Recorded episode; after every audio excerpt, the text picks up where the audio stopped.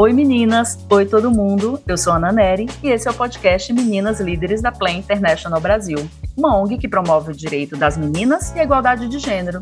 E esse é o segundo episódio da série Profissões, onde a gente fala sobre as conquistas e os desafios que as mulheres estão enfrentando para ocupar o seu espaço em diversos segmentos da sociedade.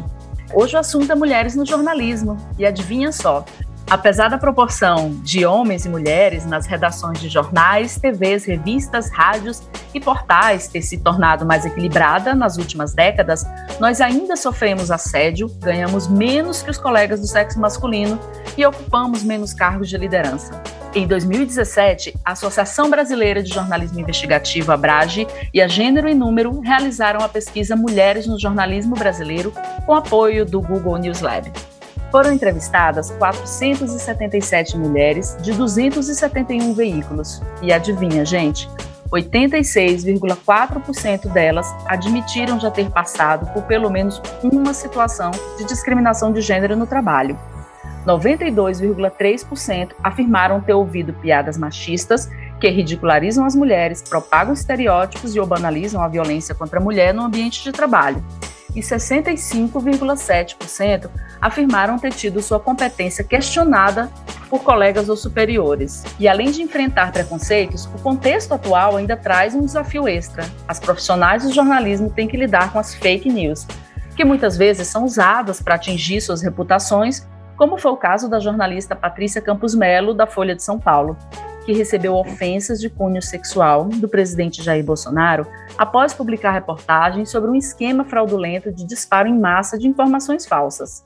Bom, gente, e para falar sobre esse assunto aqui é, estão a jornalista Ana Paula Padrão, que também é embaixadora da Plan, e as meninas Inari e Rosana, do projeto Rede Meninas Líderes do Maranhão. E para começar a nossa conversa, eu vou pedir para que cada uma aqui presente se apresente, fale um pouco de si porque aqui nesse podcast cada uma fala por si, como a gente já sabe. Então vamos lá, meninas. Olá, tudo bem? Eu me chamo Rosana, tenho 18 anos, moro em São Luís, aqui no Maranhão. Atualmente, curso técnico em administração, faço parte do Rede Meninas Líderes e sou escritora de um livro coletivo. Olá, eu sou a Inara, sou estudante de jornalismo e facilitadora do Rede Meninas Líderes e também crio conteúdo literário no Instagram que é o Lendo com Inara, e é uma honra participar do podcast e falar sobre um assunto tão importante e tão necessário, que é sobre mulheres no jornalismo. Olá para vocês, é um prazer conhecer as meninas e vai ser um prazer bater papo com vocês aqui hoje. Meu nome é Ana Paula Padrão, eu sou jornalista e já escrevi um livro, eu participo ativamente da vida nas redes sociais, apresento o Masterchef mas a minha origem é mesmo do jornalismo do dia a dia, da cobertura econômica, política e de regiões de conflito no mundo. Vai ser muito legal trocar ideia com vocês aqui.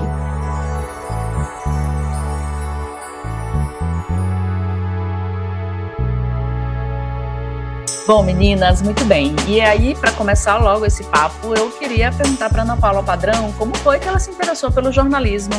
Eu me interessei pelo jornalismo, acho que como uma maneira de ultrapassar os limites da cidade natal, da minha cidade natal, que é Brasília. Eu nasci quando Brasília ainda era uma promessa de cidade. Brasília nasceu em 1960 e eu sou de 65. Então, quando eu nasci, aquilo era um poeirão vermelho perdido lá no Planalto Central do Brasil a gente tinha muito pouca coisa construída na cidade, basicamente a esplanada dos ministérios e alguns prédios residenciais. Eu morava no terceiro andar de um prédio sem elevador, com meu pai e a minha mãe. Só. Eles eram de Minas, se conheceram em Brasília, mas estavam sozinhos naquela situação, eles não estavam com as suas famílias de origem. Então a gente era uma família muito nuclear, eu, meu pai, minha mãe. Então eu sonhava muito, eu era uma criança muito sonhadora. E eu ficava ali da janela do nosso apartamento, vendo o céu de Brasília, o horizonte vermelho e pensando o que haveria por trás daquilo ali. Eu via também muitos grupos de ciganos que naquela época acampavam nos terrenos baldios da cidade em construção. E eu pensava, de onde será que eles vêm? Para onde será que eles vão? E eu me sentia muito curiosa sobre isso. Eu queria aprender com eles. Eu queria entender é, como é que eu poderia escolher os meus caminhos no futuro. Eu acho que a partir dali, eu, mesmo sem querer, já estava traçando o caminho da minha futura profissão. Interessante, Ana. Eu acho que essa perspectiva do jornalismo, né, e, e, da profissão, acho que começa muito por esse viés, da, esse viés da curiosidade, né. Eu acho isso muito interessante. Eu também tenho um, um respeito e um fascínio muito grande pela cultura cigana. Ana, e o que você percebe que mudou no mercado desde que você começou sua carreira? O que, que as meninas que estão começando agora, por exemplo, como a Inara é, e a Rosana, que é escritora, pode esperar dessa profissão? Mudou muita coisa, algumas para melhor, outras nem tanto. Eu acho que quando a gente fala de mulheres na profissão, mulheres no jornalismo, muita coisa melhorou. Justiça seja feita ao jornalismo, eu acho que sempre foi uma profissão com baixo grau de preconceito entre os seus profissionais. Eu digo isso porque quando eu comecei a trabalhar na década de 80, muitas mulheres já eram colunistas de economia e de política. Muitas mulheres já tinham voz, escreviam seus próprios artigos e faziam análises bastante profundas sobre assuntos muito duros. Elas eram tratadas com enorme respeito, inclusive pelos seus pares do sexo masculino. Mas não havia, como ainda há poucas, mulheres na direção dos grandes veículos de mídia, sejam impressos, ou a televisão, ou o rádio. A gente não tinha muito em quem se espelhar para chegar lá no futuro. Eu nunca tracei uma carreira executiva para mim, eu sempre gostei de ser repórter e estar tá na rua. Então, a minha preocupação não era essa. Mas eu tenho que admitir que os donos dos grandes veículos é, escolhiam executivos também homens para liderar esses veículos, que escolhiam executivos também homens para chefiar as redações, enfim, para ocupar outras cadeiras importantes. Poucas mulheres faziam isso. Eu acho que isso mudou. Nos dias de hoje, você percebe mais mulheres liderando redações, mais mulheres é, liderando grandes equipes de jornalismo e fazendo uma carreira executiva muito interessante nesse, nesses veículos. Por outro lado, eu acho que o tempo de formação de um jornalista ficou muito menor nos dias de hoje. Naquele momento, a gente conseguia esperar que um repórter que saiu da faculdade ainda demorasse cinco, seis, oito, dez anos para se tornar um profissional experiente o suficiente para as grandes coberturas. E hoje, talvez por causa da velocidade do mundo mesmo, né, tudo ficou mais rápido, a gente já não tem mais é, espaço dentro das redações para esperar essa formação de um repórter mais novinho. Ele tem que começar a entregar, ele tem que começar a transitar em terrenos mais áridos muito rápido. E ele nem sempre tem maturidade, inclusive emocional, né? Pouca idade traz isso para enfrentar esse mundo escorregadio da notícia. Então, eu acho que hoje é mais difícil você escapar da sua, da sua própria condição de ser jovem e de ser inexperiente, das armadilhas que são colocadas no caminho do jornalista, é, tentar fazer com que ele acredite em uma coisa e não em outra, e também fake news, que eu acho que é o drama dos nossos dias, né? São notícias preparadas de propósito para se parecerem com notícias reais e com o objetivo específico de causar prejuízo a alguém ou a algum grupo. E eu acho que é muito difícil você perceber os limites de uma coisa e de outra, principalmente para quem acabou de entrar na profissão. Com certeza, eu acho que nesse ponto que você fala a internet, né, essa a globalização muito mais eficaz, a internet acho que ajuda muito, mas também é, tem essas questões, né, que como você bem diz, às vezes a gente não está preparado emocionalmente é, não tem tanta estrutura para lidar com isso, né? Eu acho que isso é um ponto que talvez as, as profissões, a, a várias profissões, mas também as universidades de jornalismo, os cursos precisam também é, começar a enxergar, se preparar para isso, né? E Nara, e você quer ser jornalista e quais os desafios que você acha que você nessa nova geração pode encontrar na sua profissão? Bom, no jornalismo há infinitas possibilidades e eu acredito que o que mais me encanta na profissão é poder contar histórias reais. E o jornalismo ele nos proporciona conhecer a nossa sociedade e pautar sobre ela também. Claro que sempre com respeito e empatia. E os desafios, eu acredito que a valorização da profissão, no sentido das pessoas, né, da sociedade em geral, entender o que é o jornalismo. Porque quando a gente fala que vai estudar jornalismo, que quer seguir essa carreira, ainda tem muitos preconceitos, né? E também eu estou fazendo um estudo bibliográfico sobre a mulher na cobertura nacional do jornalismo esportivo, que é uma área que eu me interesso muito. E é muito triste a gente ver o quanto as mulheres sofrem nesse meio, por ser um meio ainda muito masculinizado e muito machista.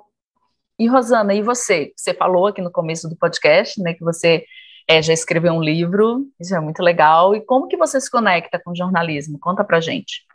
Bom, partindo do pressuposto de escrever um livro, eu me conecto muito com o jornalismo literário, que é uma literatura da realidade ele revela um universo que geralmente fica oculto nas entrelinhas das matérias do cotidiano e apresenta um ponto de vista pessoal sobre a realidade. E o livro retrata exatamente isso. São vozes de 11 jovens daqui de São Luís contando sua realidade, que nos faz sorrir e transmitir inspiração, principalmente para a potência juvenil, mostrando nossas lutas enquanto jovem da zona periférica ou zona rural e é uma escrita que tem muito sentimento. Eu, particularmente, considero esse livro algo muito potente, uma forma de nossa voz ser ouvida, um ato revolucionário por mim, que nunca imaginei lançar um livro.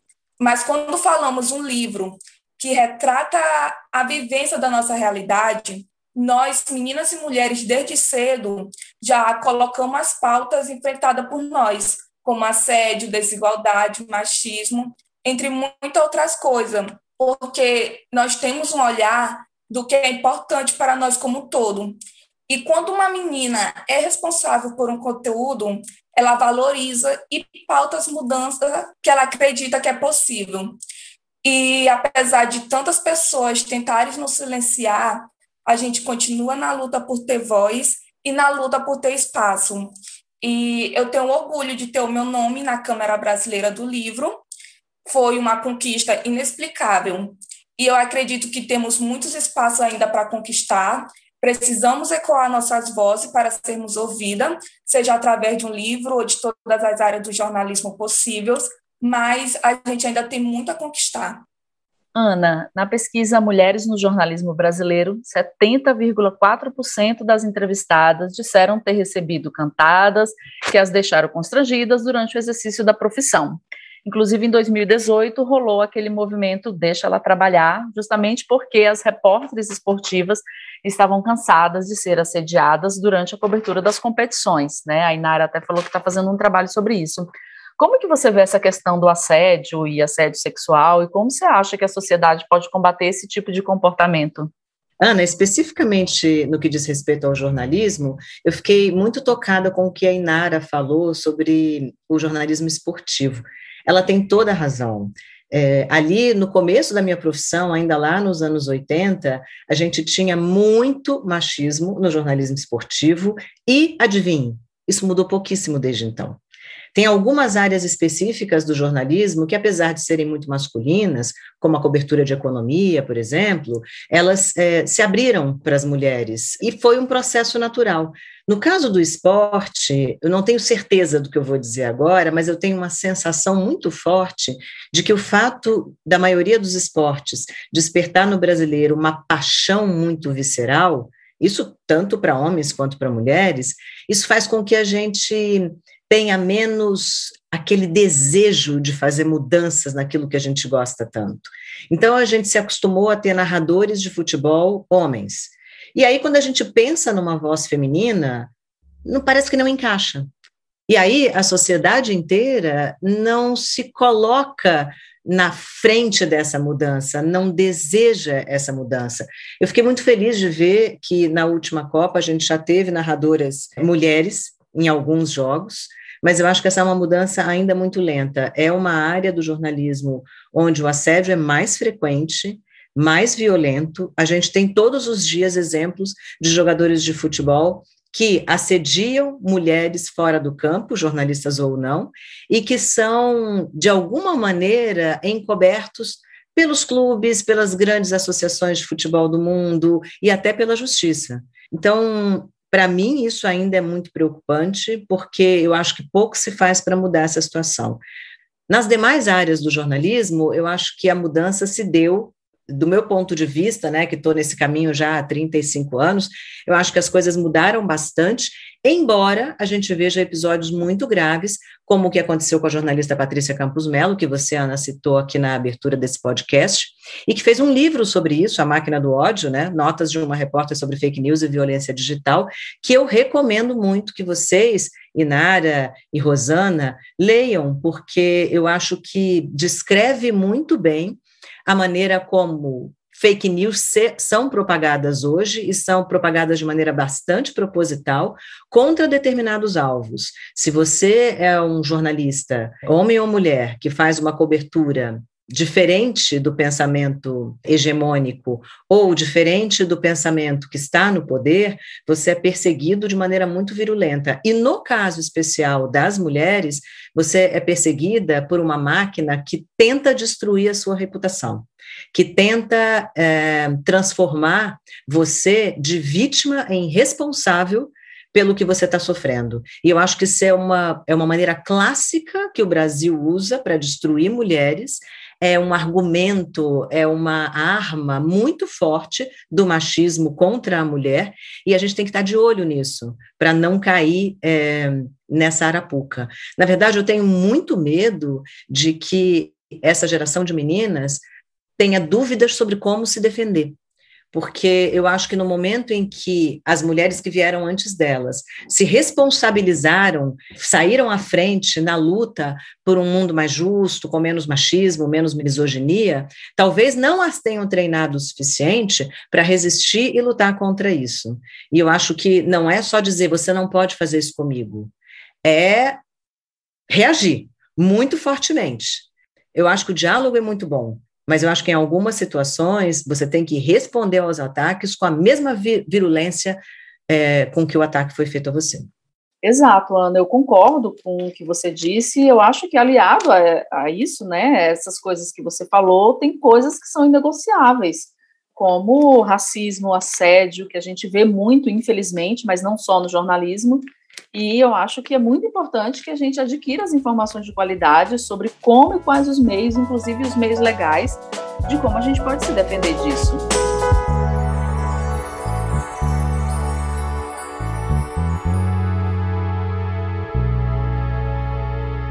Vamos fazer pergunta para Ana Paula? Quantas meninas e jovens queriam estar nesse momento, hein? Nara, quer começar? Ana, você já fez reportagens no Afeganistão e agora o Talibã retomou o controle do país. Como você analisa a situação das jornalistas afegãs hoje? E ser jornalista muitas vezes implica em correr riscos de vida?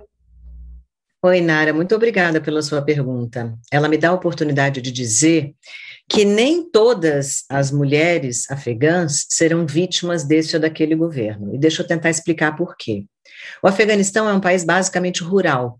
75%, talvez mais de 75% das pessoas estão nas zonas rurais, no interior do país. A gente tem uma população nas grandes cidades muito, muito pequena, de menos de 25% da, das mulheres e homens, dos afegãos de maneira geral. E estas mulheres que vivem nas cidades e que se acostumaram com o trabalho, com a escola, com escolher com que roupa vão sair de casa e não estarem muito preocupadas com isso, para elas vai fazer muita diferença uma regra mais dura, uma interpretação mais violenta do Alcorão que os talibãs possam vir a fazer.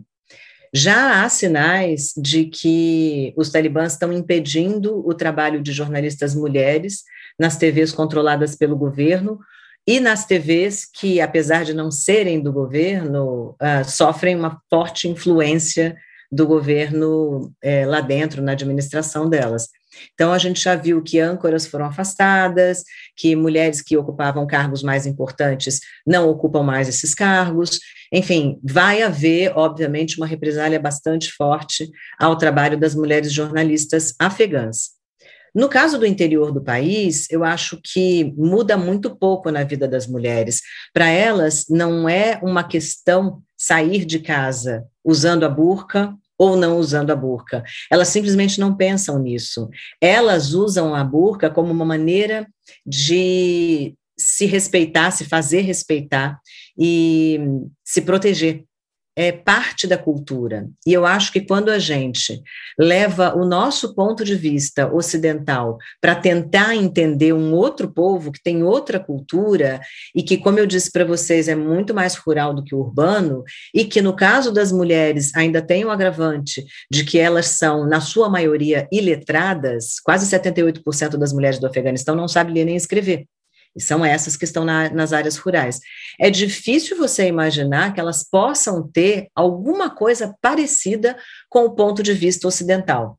Apesar disso, há grupos feministas no Afeganistão, há grupos feministas no Afeganistão.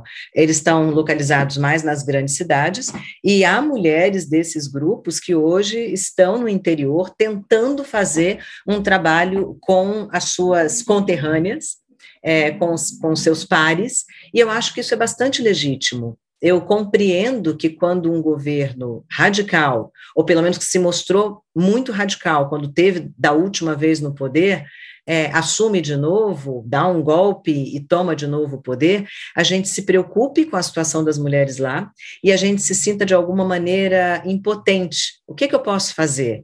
Será que eu posso intervir de alguma maneira? Bom, gente, eu acho que a melhor maneira é, primeiro, respeitar o que são costumes e cultura.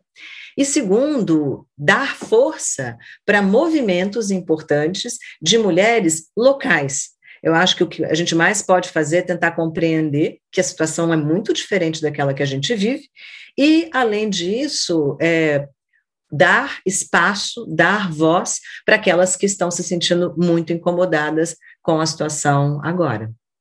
Ana, você deve ter encarado vários desafios na sua carreira, né? Qual foi o maior deles? E eu também queria saber se no início da sua carreira você tinha o sonho de se tornar uma jornalista famosa. Ô, Rosana, você sabe que eu não tinha esse sonho, não? Eu queria ser uma jornalista de jornal. Para começo de conversa, eu queria o impresso. Eu nunca pensei em fazer televisão na minha vida. Eu me formei em jornalismo na Universidade de Brasília, a Federal, né, de Brasília, e eu comecei a fazer jornalismo em rádio, ainda quando eu estava cursando o curso de jornalismo, e e eu queria muito me formar logo para tentar uma vaga num jornal. Na época, o Jornal do Brasil era um jornal é, muito respeitado, e eu sonhava um dia poder trabalhar nesse jornal. Porque o que eu queria era estar onde as coisas estivessem acontecendo e depois contar aquela história que eu vi para todo mundo. E eu queria escrever, eu gosto muito de escrever, até hoje eu gosto muito de escrever. E as pessoas dizem que eu escrevo bem. Então, eu acabei sendo levada pela vida para a televisão, e aí me apaixonei pelo veículo, mas de maneira nenhuma eu sonhava em ser famosa, inclusive porque naquele momento jornalistas não eram pessoas famosas. Quando você escrevia uma matéria num jornal, o máximo que poderia acontecer é ter o seu nome ali, debaixo do título e antes do início da matéria, né? E em televisão era muito comum que o repórter não aparecesse, que ele fosse entrevistasse as pessoas famosas, os políticos, enfim, é, os astros daquela matéria, e que só aparecesse o microfone e a mão dele. Então era muito comum essa cena. A gente não imaginava, vou fazer televisão para ficar famoso. Aconteceu que, na minha geração, a TV se tornou um veículo de comunicação, inclusive jornalístico, muito importante, e que os jornalistas que naquele momento estavam naquele espaço se tornaram relevantes e importantes e conhecidos também, né? Foi o que aconteceu comigo. Mas eu sou uma pessoa muito tímida, eu sou uma pessoa introspectiva. Sempre que eu posso, eu opto por ficar em casa. Eu não gosto de sair, eu não gosto de lugares cheios. É, não sou muito das festas grandes, então não combina muito comigo ter me tornado uma pessoa publicamente famosa. Não combina muito comigo ter me tornado uma jornalista famosa, conhecida por todo mundo, porque eu sou realmente uma pessoa muito reservada.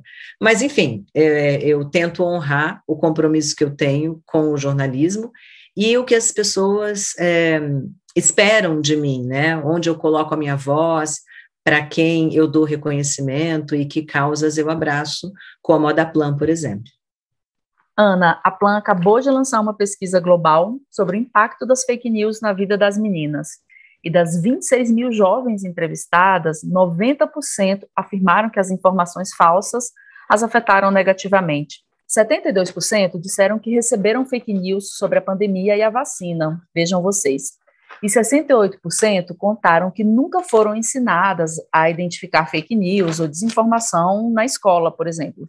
A disseminação de fake news tem sido combatida por órgãos de checagem e é usada para atacar a reputação de jornalistas. Você vê alguma solução para impedir a disseminação de notícias falsas? Acha que crianças, adolescentes e jovens deveriam ser educados e educadas na escola para saber como lidar com isso? Ana, é uma, uma delícia, é um presente essa sua pergunta, porque me dá a oportunidade de, de voltar um pouquinho no tempo é, e eu sei que as meninas é, com quem a gente está aqui conversando hoje não viveram isso. O Brasil já foi um país de inflação muito alta.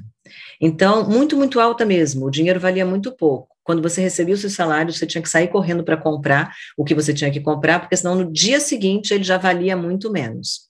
Então, se você saísse para comprar uma bicicleta hoje, e quatro, cinco dias, quinze dias depois você percebesse que a bicicleta veio com uma peça quebrada, você não se dava ao trabalho de ir à loja, devolver a bicicleta e pedir o seu dinheiro de volta, porque ela já não valia mais muita coisa, e o dinheiro que você pagou nela já não compraria uma outra bicicleta. É, a, a inflação é um corrosivo moral muito forte e faz com que o consumidor se desvalorize, porque se o dinheiro que ele coloca em algum bem não vale muita coisa, ele, como consumidor, passa também a não valer muita coisa. E isso mudou com a estabilidade da moeda brasileira e com o Código de Defesa do Consumidor, que estabeleceu uma série de parâmetros na relação entre o consumidor e a pessoa que vendeu o bem ou entregou o serviço. Então, o que aconteceu com o Brasil? O Brasil aprendeu a consumir bem aprendeu que tinha direitos. Ninguém vai num mercado e compra hoje uma salsicha com a data de validade vencida. E não só ele não compra, como ele denuncia. Ele fala: olha, esse mercado está vendendo, não pode, tem que tirar da prateleira. Por que, que a gente faz isso com bens e serviços e a gente não consome da mesma maneira a notícia? Eu acho que todos nós temos que nos transformar em melhores consumidores de notícia. A notícia é um produto. Existem empresas que são especializadas em trabalhar a notícia e divulgá-la, que são os grandes grupos de mídia. Eles, por formação, têm um CNPJ que está lá. O papel principal dessa empresa é desenvolver notícia. Ele não fabrica salsicha, não fabrica carro. Ele desenvolve notícia o coração da empresa, o principal produto que a empresa faz é notícia. Então, ele pode ser, inclusive, levado à justiça se produzir uma notícia falsa, uma fake news. Por que, que a gente não pensa nisso na hora de consumir e consome igual a notícia que vem de uma empresa que, na lei, é feita para isso, de um WhatsApp que chega do, do tio distante da família dizendo, dando uma notícia qualquer. Gente, a gente tem que aprender a consumir notícia. Notícia é um produto muito especial, mas ele pode ser falsificado, como qualquer outro produto, ele pode ser manuseado de forma incorreta, como qualquer outro produto. Então, eu acho que a primeira coisa que vai acontecer ainda no Brasil é que a gente vai ter mais responsabilidade como consumidor na hora de consumir a notícia. Eu estou dizendo com isso que todos os grandes grupos de mídia ou pequenos grupos de mídia é, são perfeitos e só produzem notícias absolutamente, rigorosamente checadas e super corretas? Não, não estou dizendo isso. Eu estou dizendo que essas são fontes que você pode consumir com mais tranquilidade, mas com a mesma responsabilidade. E eu acho também que esses grupos é, vão ter que se adequar aos novos tempos. Eles vão precisar colocar a sua opinião, porque é claro que cada empresa pode ter a sua própria opinião, e cada empresa tem o seu viés, seja religioso, seja político, seja econômico, aprender a mostrar esse viés nos editoriais. e não nas matérias que, que são levadas ao ar. As matérias, na minha opinião, têm que estar isentas do máximo possível de viés. E, e, e, as opiniões da empresa têm que, ter, têm que estar no lugar da opinião da empresa, que é nos editoriais. Então, tem muita coisa para a gente melhorar na imprensa, mas eu acho que, de maneira geral, quanto mais a sociedade cobra, menos fake news a gente tem. Então, eu acho que um passo muito importante é a gente desenvolver a nossa responsabilidade como consumidores de notícia. Ana, como foi para você escrever um livro? E você tem a intenção também de escrever uma biografia? Querida, eu escrevi um livro que conta um pouco da minha história, mas que também traz a contextualização do momento em que, como mulher, eu me tornei profissional e quais as escolhas que, como mulher, eu fiz e que me trouxeram até aqui. Então, não chega a ser uma biografia, mas é um livro que conta muitas das minhas histórias e os momentos em que elas se deram. Então, eu conto um pouco sobre a minha origem, que é em Brasília, e todos os sonhos que eu tinha de menina é, quando eu consegui efetivamente sair de Brasília e virei correspondente internacional, é, e como foi essa mudança na minha vida, como eu comecei a encontrar uma causa importante nas mulheres ali no fim dos anos 90 e por que que isso se tornou tão visceral para mim é, e como eu e isso eu acho que é a coisa mais importante do livro como eu aprendi a gostar de mim, como eu aprendi a amar. O livro se chama O Amor Chegou Tarde em Minha Vida, e eu não falo aqui do amor romântico, né? Do amor pelo companheiro. Nesse caso específico, eu estava falando do amor por mim mesma, da autoestima, da autoquerência, que eu acho que é a, a, principal coisa que você tem que desenvolver, porque ela é a base, ela é a estrutura de toda a sua formação de personalidade e da maneira como você vai enfrentar a vida depois e das escolhas que você vai fazer. Então, é um livro que talvez seja importante mais para a sua geração, do que para minha, porque ela mostra que as escolhas de mulheres como eu, que foram feitas antes, têm muito a ver com vocês e que tem coisas que a gente pode dizer para vocês, tem exemplos que a gente pode dar para vocês. Então, escrever livro dá muito trabalho, eu não sei se eu vou escrever outro na vida, mas eu gostei muito de escrever esse porque foi um mergulho muito profundo em mim mesma.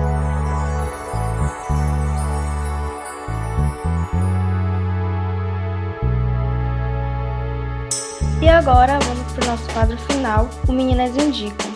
Ana, conta pra gente que filme, série, livro, site você acha inspirador e gostaria de indicar para as meninas que querem ser jornalistas. Nossa, muito difícil essa pergunta. Bom, primeiro, antes de indicar um livro específico, eu queria dizer que é muito importante ler qualquer coisa.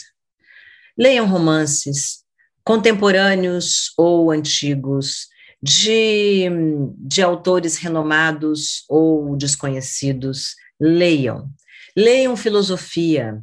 Leiam, se, se a filosofia for muito difícil no original, leiam livros sobre filósofos e sobre a filosofia. É, leiam livros técnicos, leiam livros que contem as, os grandes acontecimentos do mundo é, de uma maneira mais interpretativa. Leiam, leiam biografias de pessoas que vocês consideram importantes, mas leiam, leiam muito, porque é a partir da leitura que você aprende a escrever e é a partir da leitura que você preenche as suas lacunas de formação original. Então, eu acho que é muito importante ler. Eu leio bastante e vejo pouca TV.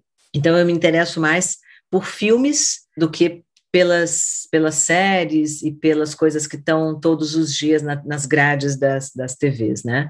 Eu, eu tenho um filme que eu me lembro, que eu gostei muito, porque ele retrata, ao mesmo tempo, um período muito importante da história, um fato muito importante da história, e é um roteiro muito bem feito, com bons atores, e, e que são interpretam jornalistas, é, tudo baseado em fatos reais, é o The Post, eu acho que no Brasil é a Guerra Secreta, que, enfim, onde jornalistas arriscam a sua, a sua reputação, a sua credibilidade, para expor uma situação muito séria segredos de governo, né, que abrangem três décadas da história dos Estados Unidos, alguns presidentes da República. Eu recomendo muito. Você vai entender aquele momento da história dos Estados Unidos e vai também ver como é o funcionamento de uma redação com repórteres experientes e que tem faro muito bom para a notícia. Eu gostaria de indicar uma jornalista e escritora que eu sou muito fã, que eu admiro muito o trabalho dela, que é a Daniela Arbegs. Eu acho incrível os livros e a forma como ela escreve. Então, eu acho que é uma boa leitura, né, pra, tanto para quem quer entrar no jornalismo, quanto para o público em geral. Eu sou apaixonada por literatura, falo sobre isso na internet, e ela é, assim, uma, uma escritora que eu gosto muito, que me inspira também. Bom, eu vou deixar aqui a indicação do meu livro, né, que é Você Pode Escutar Minha Voz. São relatos de pessoas negras, mulheres brancas, periféricas, das zonas rurais. Então, é um livro que tem voz de várias pessoas, então acho que ele é muito potente. Bom, eu vou indicar aquela série da Netflix, O Dilema das Redes Sociais, que eu acho que também é importante para a gente perceber, assim, o que está rolando aí no mundo é, atualmente. Atualmente, assim, desde, desde um tempo, né? Mas eu acho que esse assunto de fake news ainda vai dar muito o que falar. É, meninas, assim, vocês arrasaram, eu adorei, eu tenho certeza que todo mundo que tá, vai ouvir a gente também gostou bastante, vai gostar muito. Quero agradecer demais a Rosana, a Inara, a Ana Paula, obrigada pela disponibilidade né, de vocês, por terem participado desse momento. Eu queria deixar a dica aqui para você escutar os outros episódios do podcast Meninas Líderes e dessa temporada, né, de Mulheres e Suas Profissões. Se você se interessou em saber mais sobre o projeto Rede Meninas Líderes e outros projetos e iniciativas da Plan, acesse o site plan.org.br.